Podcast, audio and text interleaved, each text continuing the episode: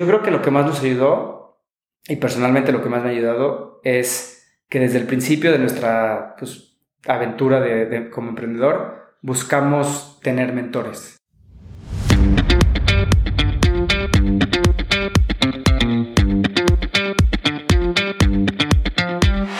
Hola, soy Alex Galvez y esto es Fundadores, el podcast donde me dedico a tener conversaciones con fundadores de startups latinoamericanas para deconstruir sus experiencias, su historia, sus errores y sus aciertos, y así encontrar los aprendizajes y herramientas que tú puedes aplicar en tu día a día.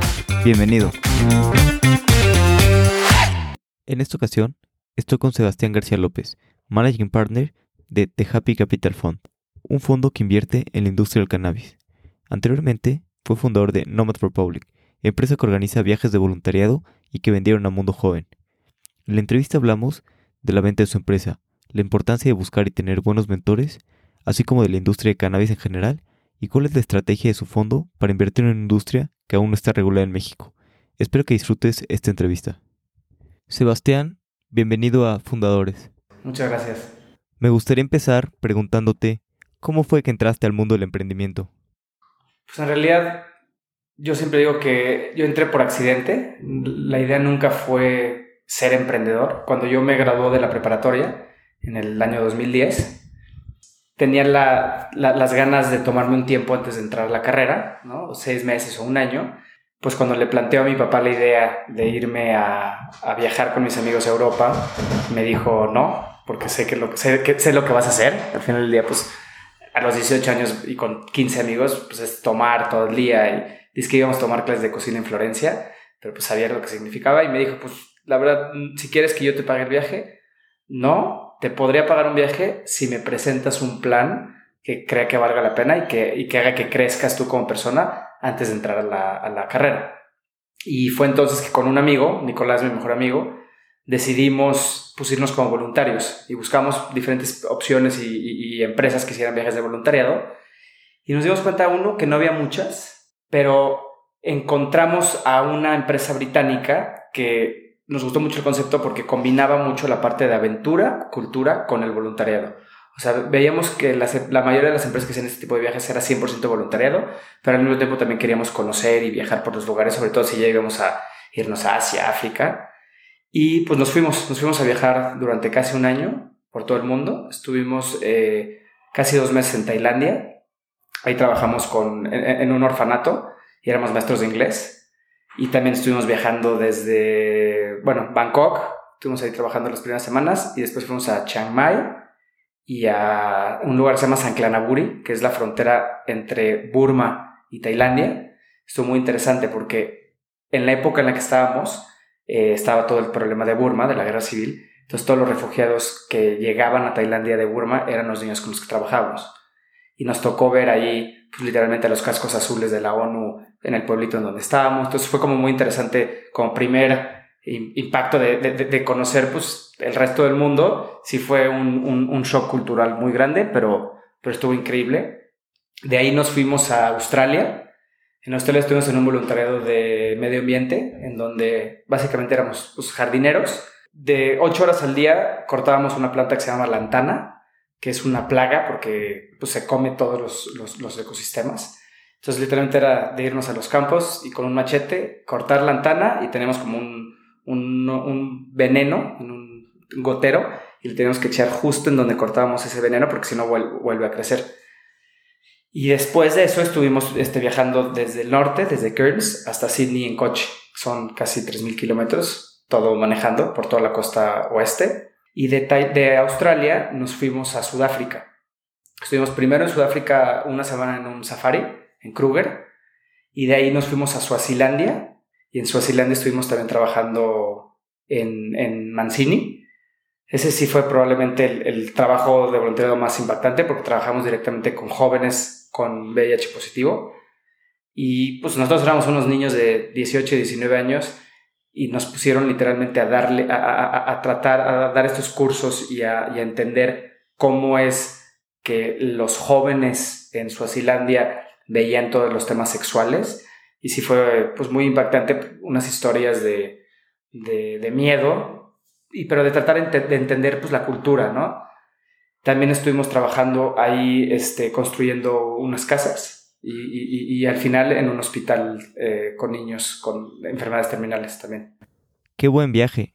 ¿Y cómo armaron todo este viaje? ¿Con la empresa británica? ¿Una parte con ellos? ¿Una parte ustedes?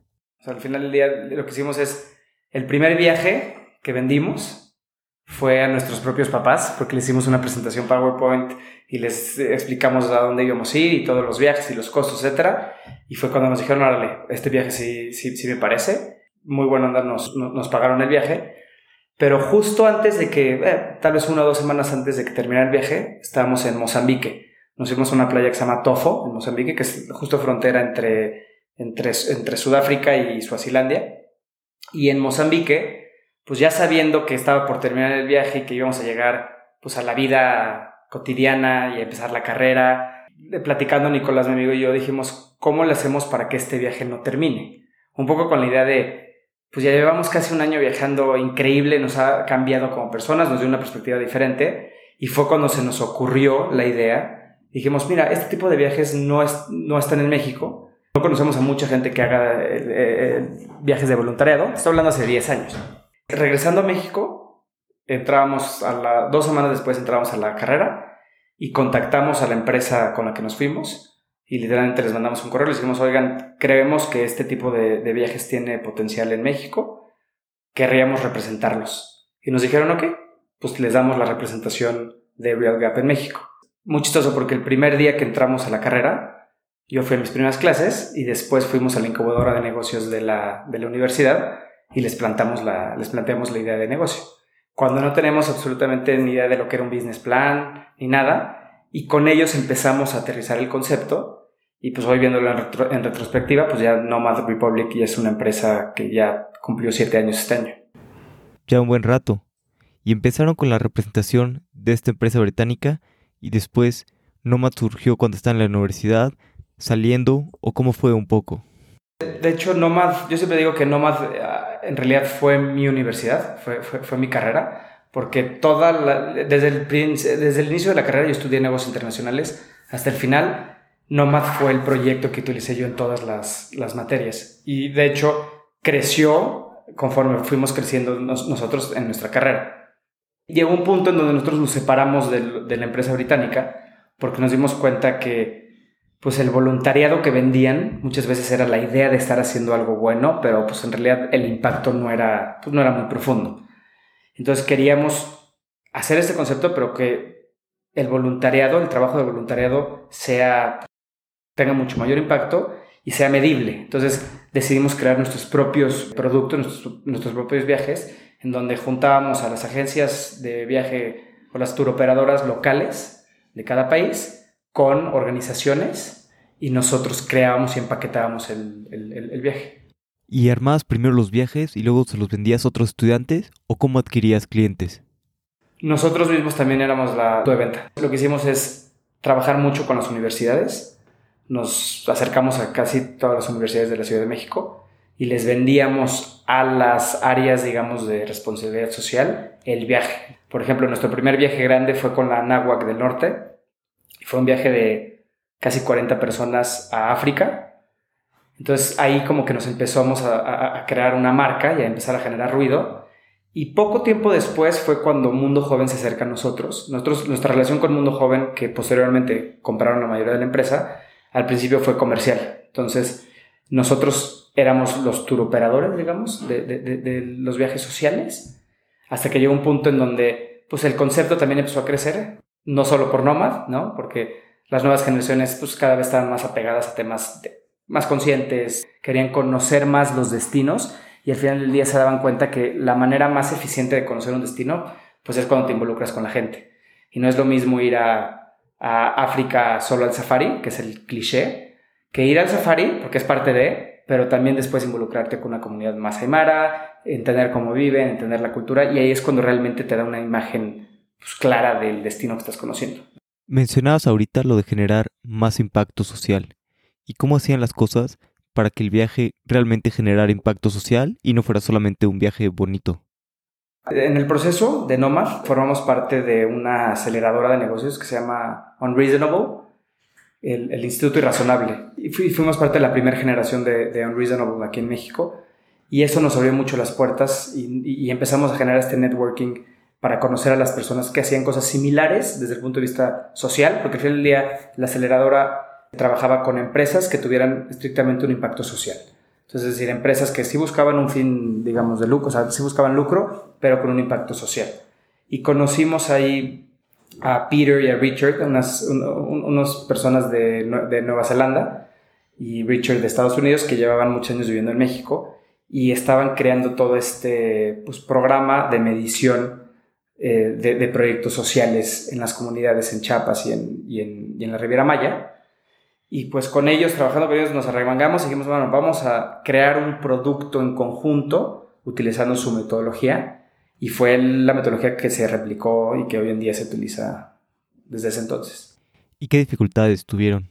Porque suena muy divertido y muy bonito organizar los viajes, pero me imagino que no es sencillo hacer un viaje de 40 personas al otro lado del mundo y a comunidades que no tienen mucho acceso a ciertas cosas. Pues mira, problemas muchísimos. Muchísimas veces tuvimos ganas de tirar la toalla.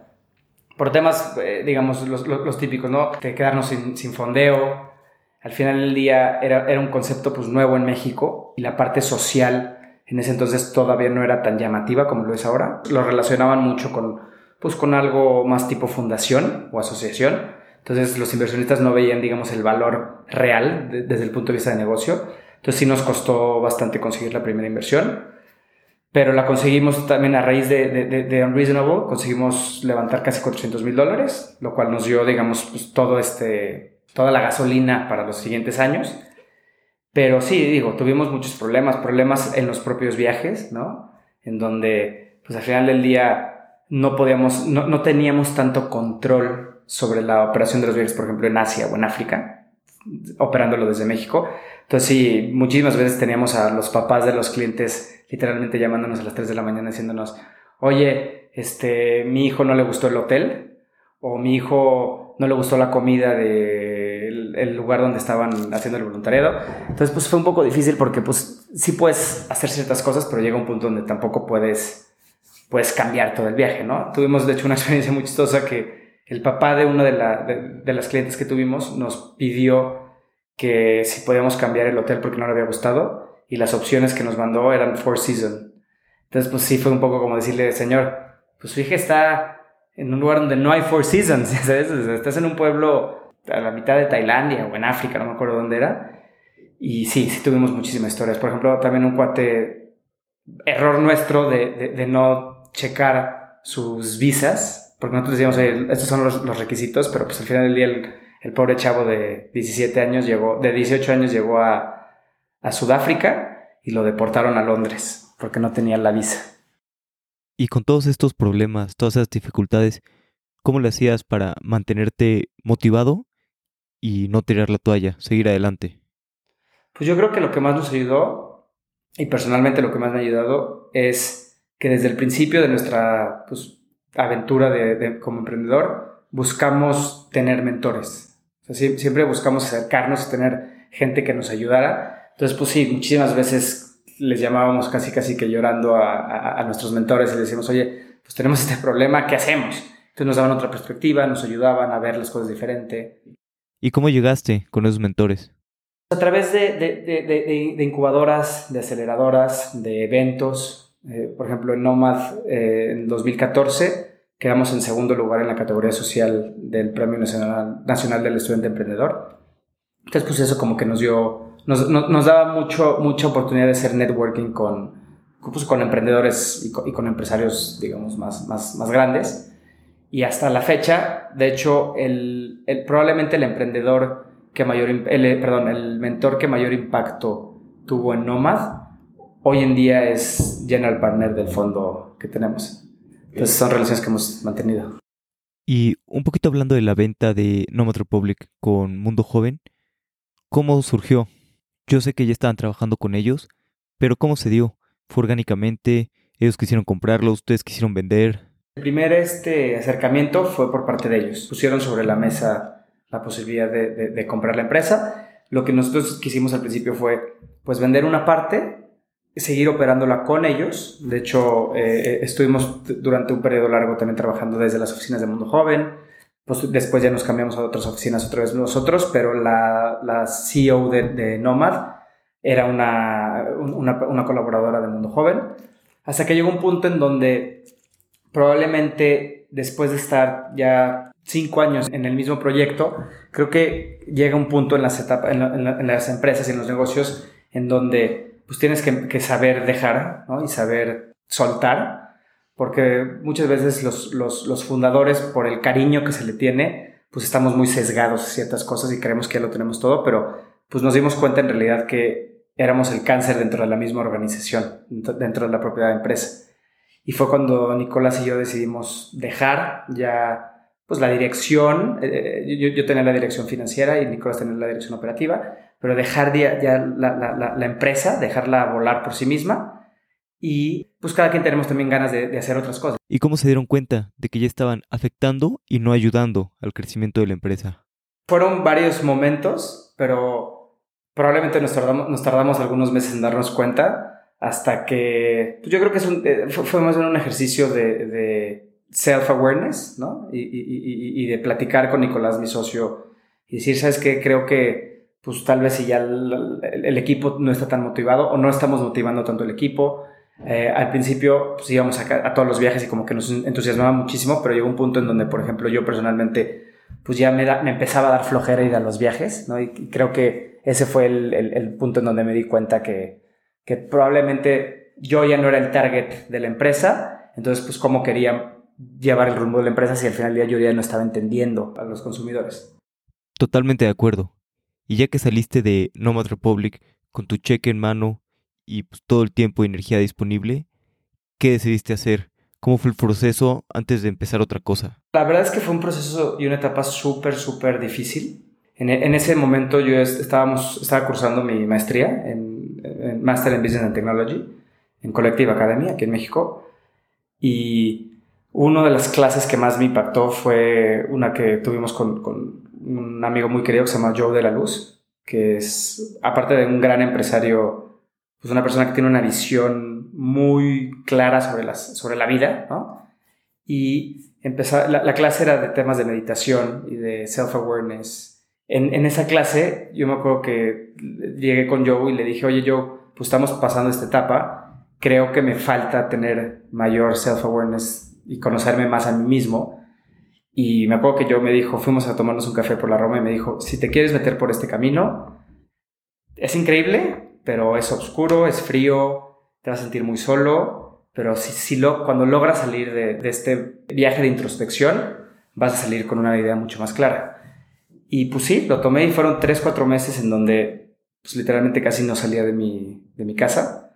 Estaba, estaba yo creo que en una depresión como que no sabía qué hacer. Lo único que sabía era lo que no quería hacer, ¿no? Que era trabajar para una empresa y, meterme, digamos, en el mundo corporativo. Nicolás, mi socio, entró rapidísimo a, una empresa también de, turismo, se llama Celina, con un puesto súper alto y le, fue, le empezó a ir increíble. Y yo a un punto donde dije, híjoles, ¿seré que soy idiota o, o qué será de mí? Porque pues yo nada más no quería eh, buscar un trabajo, pero estoy tan deprimido y ya no sé qué hacer y pues al final del día ya, ya, ya, estaba empezando a tomar dinero de lo que tenía ahorrado de, lo de la venta y empecé a buscar trabajo online. Dije, bueno, pues a ver qué, qué, sale. Y en este viaje, en este camino, se me ocurrió una idea de negocio que era conectar directamente a los agricultores con los consumidores finales, ¿no? Con el fin de eliminar, digamos, a, los coyotes y, y, que sea una, un comercio mucho más justo. Y fui a hablar con un amigo de mi papá, tío de cariño, una de las personas más, más cercanas eh, a, a mi vida, que él es agricultor muy grande en Querétaro y literalmente en dos días me dijo, mira, vas a perder tu tiempo y tu dinero por tal y tal razón, pero te platico que yo acabo de invertir en una empresa que se llama Luquintu, empresa de San Francisco de storytelling, en donde trabaja justamente con las marcas que se les llaman mission driven brands, son marcas que están haciendo algo por, pues por el medio ambiente, por las comunidades, pero les ayuda a contar la historia, el por, los porqués de la marca. Y todo esto lo hacen a través de, tecnología, ¿no? De reconocimiento de imagen y realidad aumentada. Entonces, como que me hizo mucho sentido porque en Collective justamente estaba llenando materias en donde estábamos hablando de ese tipo de, conceptos. Long story short, al final del día eh, le mandé un correo a Pablo Muñoz Ledo, el fundador de la, de la empresa, yo un poco con la idea de, pues, de conocer qué estaban haciendo. Tal vez el primer approach fue más académico que como algo de negocio, pero pues me convenció. Pues, la, verdad, la, la, verdad es que se me hizo una idea de, de, un modelo de negocio muy interesante y pues decidí invertir pues, lo que me quedaba. Y pues poco a poco, entre familiares, amigos y conocidos, les fui platicando de, la empresa y pues fueron invirtiendo conmigo en esa ronda hasta que llegó un punto en donde ya teníamos pues un, una inversión bastante significativa. Y Pablo fue cuando me ofrece irme a vivir con él a San Francisco y convertirme en su cofundador y yo dedicarme a levantar el, el restante de la ronda. Pues lo hice.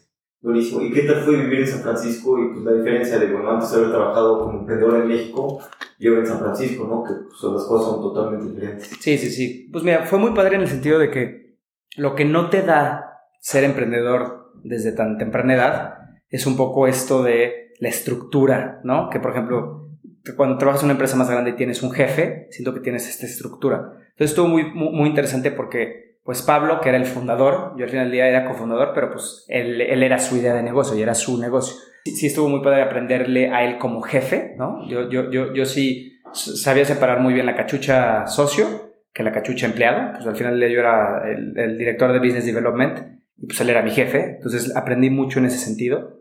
Pero sobre todo me di cuenta que el tema del, levantamiento de fondos, de fundraising, pues era mi pasión. Y el estar haciéndolo, pues dije, mira, soy bueno para esto, me gusta y disfruto mucho, mucho mi trabajo. Entonces fue como esta epifanía de decir, creo que ya encontré mi beta en la vida y lo que me gusta hacer es el tema de levantamiento de fondos. Y después, ¿cómo fue que decidiste o por qué decidiste salirte de Intuit y empezar tu nuevo proyecto? Entonces estuve trabajando en, digamos, ahorita en Intu durante casi dos años. Al final del día levanté, la, ronda en la que levantamos fue de 2.8 millones de dólares y yo levanté cerca de 2, entonces pues estuvo, estuvo, o sea, fue, mucho trabajo y fue mucho aprendizaje, pero llegó un punto en donde como yo ya sabía que me gustaba este tema de, levantamiento de fondos y al final del día eh, Lookinto es una empresa, pues es una empresa bastante grande en donde nuestro producto principal es tecnología y estamos enfocados en un mercado en Estados Unidos. Entonces, pues me di cuenta, después de haber aprendido de Nomad, ¿no? A saber dejar, me di cuenta que probablemente desde el punto de vista operativo para Intu, pues podríamos eh, reclutar talento con mucho mayor experiencia en, en, en, lo que estábamos haciendo, desde el punto de vista de SaaS, Software as a Service, y que entendiera mucho más al mercado que estamos, eh, en, donde estamos, eh, digamos, como, como incursionando, que era Estados Unidos, entonces hablé con Pablo, mi socio, y le dije, mira, te propongo que yo me quedo como fundraising manager, o sea, sigo levantando fondos, pero dejo mi, puesto operativo porque creo que ya estamos entrando en una etapa en la empresa donde necesitamos pues, un operativo con mucho mayor experiencia en tecnología en específico. Y yo en el Inter empecé a, a invertir en cannabis. La verdad, la, la, la, primera vez fue porque pues, ver y leer y escuchar todo esto que está pasando de la industria fue, fue mucho FOMO, ¿no? De, de, de, que no se nos vaya a ir el tren, porque dije, pues está creciendo tanto esto, pues me gustaría ser parte. Y pues empezamos a invertir en... ¿Y cómo empezaste a buscar? ¿Cómo hablaste con las primeras empresas? ¿Cómo fue cuando decidiste firmar ese primer cheque? Viéndolo en retrospectiva, y de hecho lo acabo de, ahorita platicando contigo, como que me acaba de caer el 20, pero en realidad fue algo que tenía que pasar porque Isaac Lekach, uno de, nuestros primeros mentores en Nomad y que posteriormente también este inversionista en Intu, el hermano de Isaac tiene una, una empresa pues, muy grande eh, de, cannabis en Massachusetts y él fue el que me invitó a, invertir. Entonces, pues viéndolo así, pues todo tenía que suceder de esa manera, o sea, como el caminito de Nomad, después Intu y después llegar a este punto. La verdad es que mi, mi, papá siempre ha sido pues, un gran aliado y gran amigo mío. es, alguien que confía mucho en, en, en, en, pues, en mí. Entonces logré pues, transmitirle mi, mi, idea de por qué creía que esta inversión en específico era, pues, era una buena idea. Igual que cuando con Nomad y cuando con Intu, pues lo, volví, lo, lo convencí. Decidimos entre él, el mejor amigo de mi papá, que es quien me invitó a Intu, y yo, invertir el primer ticket en esta empresa. Posteriormente después hicimos otro ticket, porque la verdad es que la, empresa empezó a crecer bastante. Entonces en, la siguiente ronda volvimos a invertir y ya estando en, en, esta, eh, digamos, inversión y en este ecosistema de, inversionistas de cannabis en México, que era mínimo, era muy chico, fue cuando conocí a Eric Ponce, mi actual socio en ICANN. De hecho, nosotros fuimos el segundo inversionista en ICANN. Y la historia es muy chistosa porque el primer inversionista en ICANN, que es una empresa de cannabis, de las primeras empresas de cannabis aquí en México, el primer inversionista y sin saber que, que, estamos invirtiendo en la misma empresa, es el CEO de Mundo Joven. Entonces, como que todo, todo, todo se dio así de, de, esa manera. Y invertimos en ICANN y fue cuando nos empezamos a dar cuenta que había muchísimo interés en los inversionistas mexicanos al invertir en, este, en, en esta industria, pero había un gap muy grande entre el tener acceso a este tipo de deals o a esta información, ¿no? Porque mucha gente, al final del día el cannabis es un concepto que sigue muy satanizado en México, ¿no? Y, y, hay mucho, como les digo yo, inversionistas de closet.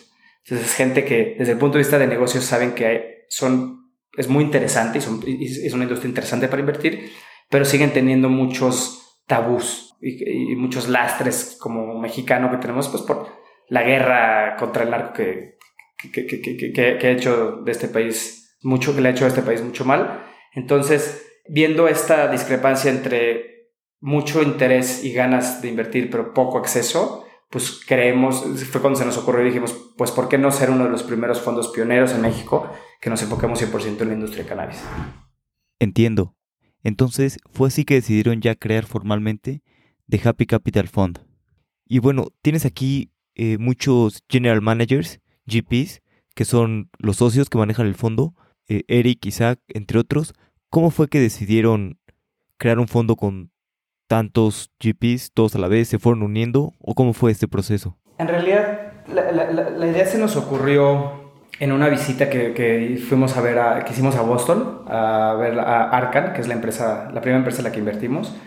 Y ahí conocimos, bueno, pues obviamente ahí estaba Isaac y Eric, pero ahí conocí a, a Abraham Smeke, que fue, es otro de los inversionistas de, de tanto de ICANN como de ARCAN.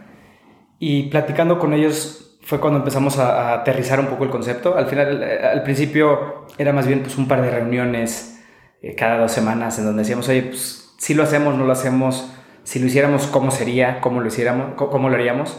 Entonces decidimos, como es un, un primer fondo, digamos, de cannabis en México y lo que te decía hace rato, que sigue viendo este, este estigma, decidimos hacer un grupo de GPs muy grande, lo cual es totalmente este, raro para un fondo de inversión. Somos, nosotros somos nueve GPs, pero la razón por la cual somos nueve GPs es porque quisimos hacer un, un equipo, un Dream Team, digamos, en donde pudiéramos estar seguros que vamos a tener pues, la, la, capacidad de levantamiento y que cada eh, GP pudiera aportar desde diferentes este, perspectivas, eh, eh, dependiendo de sus expertise, pues al, al, al, fondo, porque al final del día este primer fondo pues es un fondo relativamente chico si lo comparas con, con otros fondos de inversión, pero nuestro objetivo principal de este fondo es tener las credenciales necesarias y el track record y la reputación necesaria como primer fondo para en 3-4 años estar levantando un fondo de entre 50 y 100 millones de dólares mucho más grande pero necesitamos, necesitamos hoy en día pues, generar ese track record y demostrarle a nuestros LPs, a nuestros inversionistas, que podemos, que tenemos, que entendemos el, el, el, mercado y que tenemos la capacidad de poder hacer esto, a, digamos, a gran escala. Oye, con tantos general partners o GPs, ¿cómo le hacen para la cuestión de, de los sueldos y además todos los gastos que tiene que mantener el fondo, sobre todo con un fondo relativamente chico? El fondo, ahí tenemos ahí este, presupuestado porque lo que, lo que hicimos es cada GP, que es otra cosa rara que ningún otro fondo hace, pero cada GP invertimos, aparte de, de, del 2% que vamos a meter cada quien, invertimos 20 mil dólares por cabeza para eventos y para tener la gasolina necesaria para poder levantarlo y estar yendo a los eventos y estar, ya sabes, y manejarlo bien. Entonces, sí nos ha permitido, pues ahora sí que estar yendo, yo voy casi una o dos veces a Los Ángeles, a San Francisco, a Nueva York, a Colorado, a eventos, todo, todo, todo eventos. Está padre porque te empiezas ya a reconocer con las personas. Entonces ya llegas y ya no eres un outsider. Y si no eres parte de la industria, pues ¿cómo quieres invertir en la industria? Claro, y tener acceso a los mejores deals, ¿no? No, y cuando te haces brother es cuando salen las cosas. O sea, yo he ido, sí, las conferencias todas son increíbles porque llegan speakers, tal, pero tipo este deal con Rafael y todos los deals importantes que, que, que, se están cerrando son sobre copas después del evento o en las comidas o en, o en networking, así, cuando ya entre conferencia y conferencia y que estás platicando con gente, ahí es cuando se, cuando realmente creas estos lazos y estas conexiones con las personas. Y ya más amistad. Oye, y cambiando un poquito de tema y hablando de algunos de los retos de la industria del cannabis, en la mayor parte de Latinoamérica sigue siendo ilegal. Y yo sé que siempre se dice que el siguiente periodo legislativo se va a aprobar y que el siguiente y que el siguiente, a partir de, los amparos que resolvió la Suprema Corte de Justicia. Pero bueno, ¿cómo ven pues, este problema que sigue siendo ilegal y cómo mitigan este riesgo como fondo? Definitivamente hay, sigue habiendo una imagen general, digamos, mayormente negativa ¿no? en los países latinoamericanos y eso, claro, que es un, es un challenge, ¿no? Y es, y es, y, pues es, es, difícil, pues, navegar en un, en un ecosistema con tantos ifs, con tantas este, incógnitas, en donde se dependemos tanto de los temas regulatorios de los, de los países. Y pues estamos en una época donde los propios países tienen tantos problemas sociales y políticos que pues, todo está atrasando, ¿no? Y eso es por eso que la tesis de inversión de nuestro fondo, de The Happy Capital Fund, estamos ahorita enfocados en invertir en Estados Unidos, en Colombia, digamos a, corto plazo, porque Colombia al final del día ya es un mercado que lleva tres años este, desde que se reguló y ya está creciendo muchísimo. Y posteriormente, aunque dentro de nuestra tesis de inversión sí está Latinoamérica y sobre todo México, sabemos que tal vez en este primer fondo no nos vaya a dar el tiempo necesario, sobre todo viendo los temas, los plazos de, regulación para invertir aquí en México, pero definitivamente el valor agregado que, que, le aporta el fondo a invertir, por ejemplo, en una empresa de Estados Unidos es la conexión y este puente entre México, porque independientemente de que esto se tarde uno, dos, tres, cuatro años, al final del día sí va a ser un, un parteaguas el hecho de que entre México la industria porque pues al final del día México es la, la, puerta de entrada al mercado de Latinoamérica y pues somos vecinos de Estados Unidos. Entonces los costos de producción ni se comparan ¿no? entre, entre Estados Unidos y México. Entonces nuestra visión es más bien a largo plazo. O sea, saber que ahorita lo que queremos es invertir.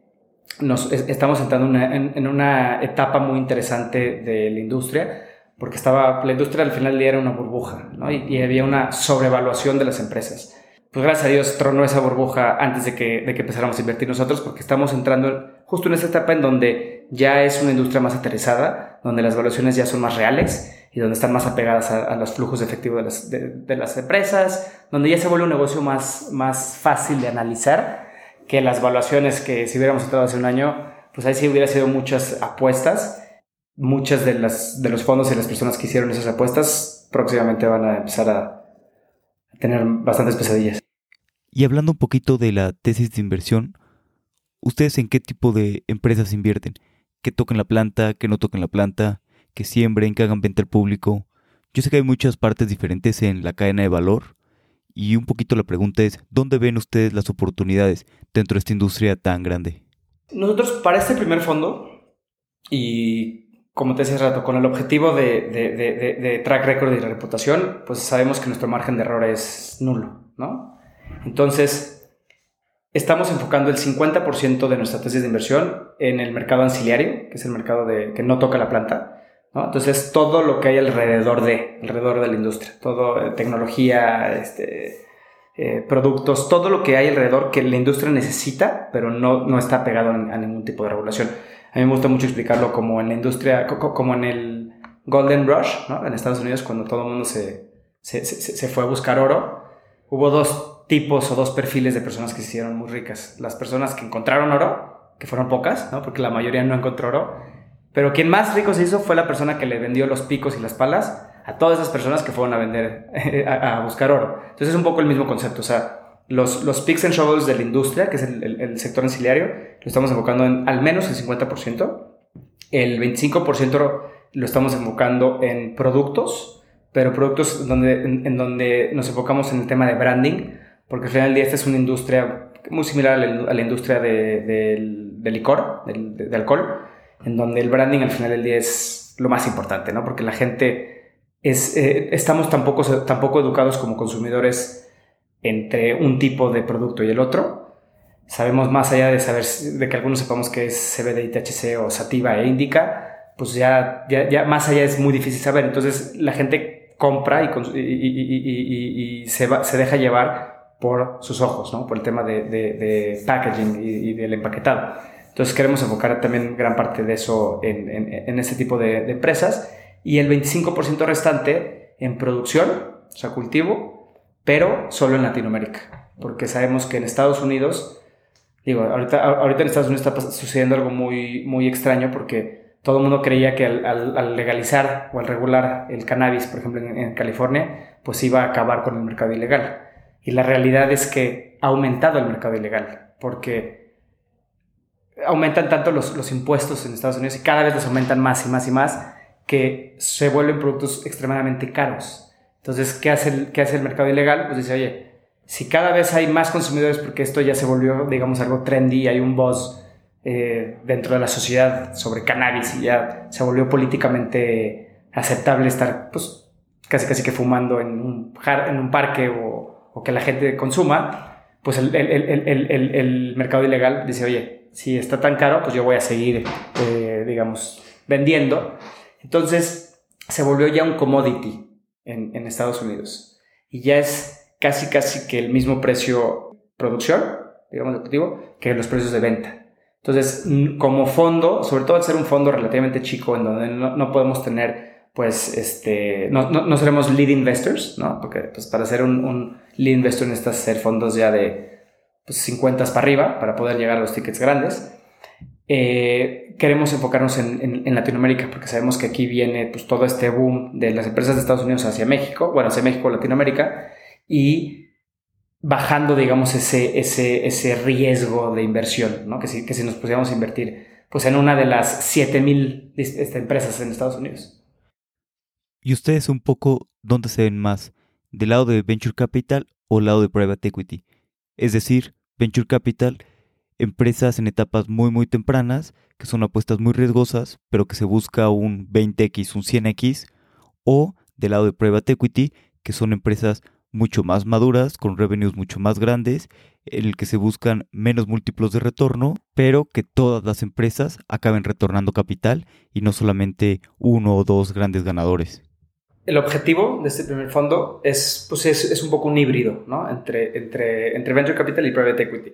Definitivamente en Estados Unidos más desde el enfoque de Private Equity. No, no, no, queremos hacer estas apuestas, sobre todo en este primer fondo, tan descabelladas pero al mismo tiempo, si estamos hablando que también estamos enfocados en un mercado latinoamericano, pues el mercado latinoamericano está empezando. Digo, Colombia, bueno, además de Uruguay, que es el primer país eh, a nivel mundial que lo reguló este, a nivel federal, pero pues es un país muy chico.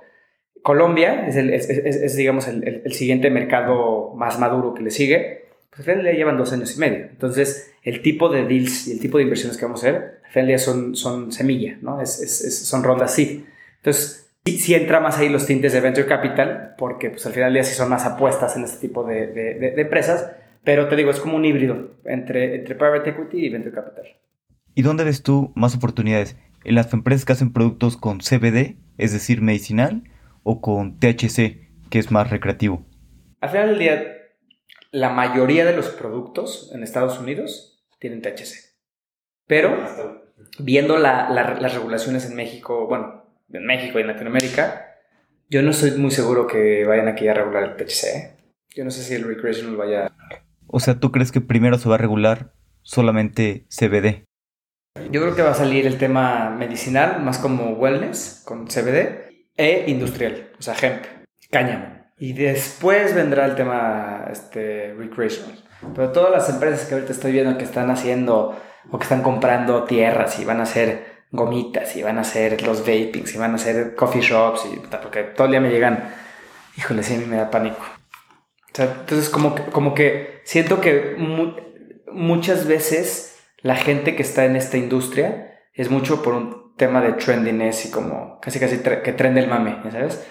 no, no creo que entiendan realmente la, la, industria. O sea, o, o, o, tal vez y tienen visiones muy utópicas de cómo se va a ver la industria, ¿no? Sí, yo he hablado con varias personas queriendo empezar cosas en la industria y muchos tienen una visión utópica o simplemente no tienen idea de la industria. O sea, el, Happy Capital al final del día, pues si, si, queremos realmente dedicarnos a esto por el resto de nuestras vidas, que es lo que queremos hacer, yo personalmente lo que quiero hacer, sí o sí tengo que, que, que, ser un, hacer un primer fondo exitoso, porque si no, pues me quemo. Y me quemo en toda la industria. Al final es una industria relativamente chica. Entonces imagínate, si en Estados Unidos es chica, imagínate aquí. Entonces creo que muchas veces lo ven como, como un nice to have, ¿no? Para, para otros fondos o para, para, digamos, como spin-offs de lo que se dedican y no lo están viendo tanto a largo plazo, cuando en realidad necesitas ver esta industria a larguísimo plazo. Al final del día se espera que California sea 12, un mercado de 12 billones de dólares, de los cuales 8.7 son del mercado ilegal, güey. Entonces las marcas están diciendo, a ver, gobierno, si sigues aumentando tus taxes, nos vas a dar en la madre no solo a todos, pero te va a haber un tema de, de, de, salud. Porque pues el tema de los vapings ya está aquí comprobado que no viene de ninguno de nuestros vapings. Muchas veces creemos que ya está todo resuelto allá. Y ya, puta, el mercado está... Cuando te dices, puta, estos güeyes apenas están en este tema y le faltan dos años, imagínate lo que nos falta a nosotros. Regularla, tal, cagarla. O sea, estamos hablando que son... Yo creo que mínimo 10 años, güey. 15 años para que empiece el boom del farma. 20 años o 25 años para que empiece el, boom, que ese es el siguiente boom, que esperemos que estos fondos salgan bien, porque después creo que me gustaría ser uno de los first eh, movers, si, si sibina con, con cannabis, o sea, los hongos. Psilocybin está rompiendo todos los paradigmas eh, médicos este, para temas de depresión, de ansiedad. A él le faltan 20 años, pero psilocybin va a ser el, la siguiente industria así disruptiva como lo es el cannabis va a ser la industria del psilocybin. Es obviamente 100% médica. Pero o es como que siento que muchas veces no ven este esta big picture o, esta bigger picture. Y psilocybin ya en algunos lugares es legal, ¿no? En, Denver. Ok, y solamente en Denver entonces. De hecho, el otro día me vino aquí a presentar un cuate que se me hace que está increíble eh, lo que están haciendo. Qué huevos tienen para hacerlo, pero es un fondo de inversión basado en México, 15 millones de dólares para invertir en psilocybin, ketamina y MDMA. Para temas de research, eh, obviamente todo legal y research. Obvio, está cañón. Y aunque sea un fondo no tan grande, está difícil acomodar esa cantidad de dinero. No sé cuántos proyectos existan para eso. No, bueno, yo le dije, oye, estás, creo que estás ahead, pero pues qué chingón que te estás metiendo en esto, tal vez si no son 15, tal vez, o sea, vas poco a poco, pero pero wow, o sea, a mí yo le dije, pues a mí el fondo 2 me encantaría poder también, este, digo, si, si, se va regulando hacia allá, me encantaría también poder invertir en este tipo de, de empresas. Sí, qué impresionante. Y qué adelantado. Bueno, pues vamos a pasar al final de la entrevista, que es mi parte favorita, la serie de preguntas rápidas. Yo te hago una pregunta y tú respondes en 60 segundos o menos. ¿Cómo suena eso? Ok, perfecto. ¿Cuál es tu libro favorito o aquel que más ha impactado tu vida? Pues el que más ha impactado es Tribes de Seth Godin, porque cuando lo leí estaba justamente en esta etapa de mi vida de, de, entender bien a los mercados y a mis consumidores y era algo que como que todavía no me, me, costaba aterrizar y este libro me dio una idea mucho más clara que hoy en día mi mindset ya hasta está muy apegado a esto. ¿Cuál es tu hack favorito para ahorrar tiempo o para ser más productivo?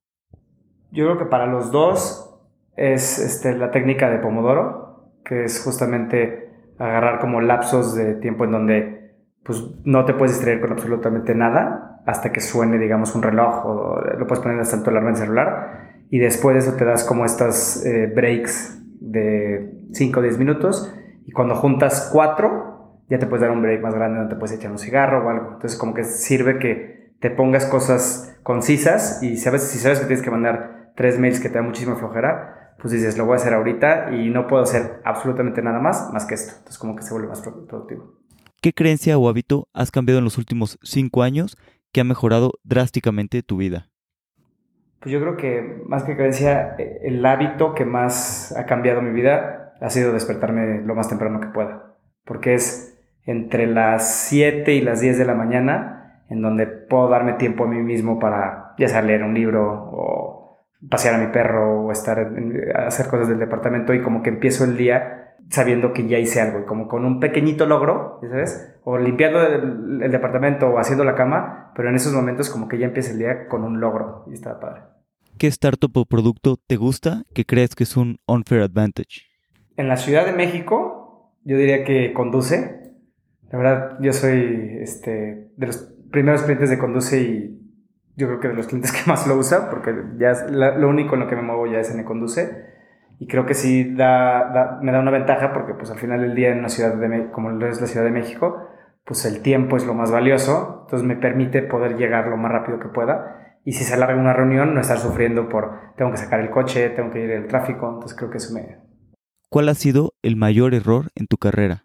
Híjoles, hay varios, pero si, pudiera, si tuviera que decir uno, yo creo que sería no saber escoger bien las personas con las que te quieres asociar, ¿no? O, o dejarte llevar mucho solo por es mi cuate, ¿no? Y no, y no, y no, y no como que plantear desde el inicio cuáles son los escenarios de divorcio, porque al final del día, pues cuando se, se crea una empresa todo es color de rosa, pero pues cuando traes broncas, ahí es donde realmente necesitas tener las reglas del juego ya establecidas. ¿Hay algún punto de inflexión en tu vida que haya cambiado la forma en la que piensas? Pues sí, yo creo que son dos. El primero fue el viaje que, que decidí hacer saliendo de la preparatoria, porque sí fue un cambio de 180 grados personalmente.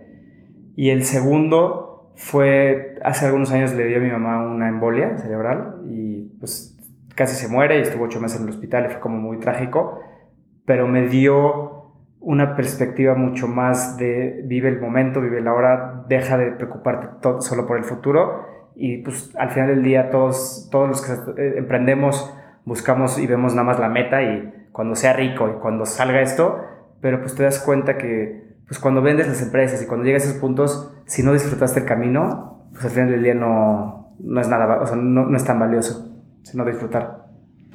Totalmente de acuerdo con eso. Si pusieras una frase o un anuncio un mensaje en un billboard, un espectacular, que todo el mundo fuera a ver, ¿qué mensaje te gustaría sacar al mundo?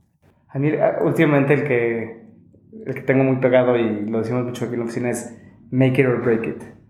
Entonces es como pues sí, si, ya, si, si, si tomaste la decisión de hacer algo, por más descabellado que suene o por más loco que creas o, poco probable, si crees realmente que puede funcionar, pues es all in, o sea, no, sin margen de, de, error y es, pues hay que echarle de todo para que lo hagamos. Totalmente de acuerdo en eso.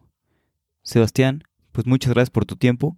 El tiempo es lo más valioso que tenemos. Siempre podemos hacer más dinero, pero no más tiempo. Muchísimas gracias, Alex. Sin duda, la industria del cannabis va a ser muy interesante y nos dará mucho de qué hablar una vez que esté regulada en Latinoamérica. Si te interesa invertir o saber más de la industria, envía un correo a basti.thehappycapital.fund para que te envíen más información. Si te gustó este episodio, te invito a que te suscribas en Apple, Spotify o donde sea que escuches tu podcast. O bien, compártelo con alguien a quien le pueda gustar. Si quieres recomendar algún invitado o tienes cualquier cosa que decirme, escríbeme a alex.fundadorespodcast.com. Hasta la próxima.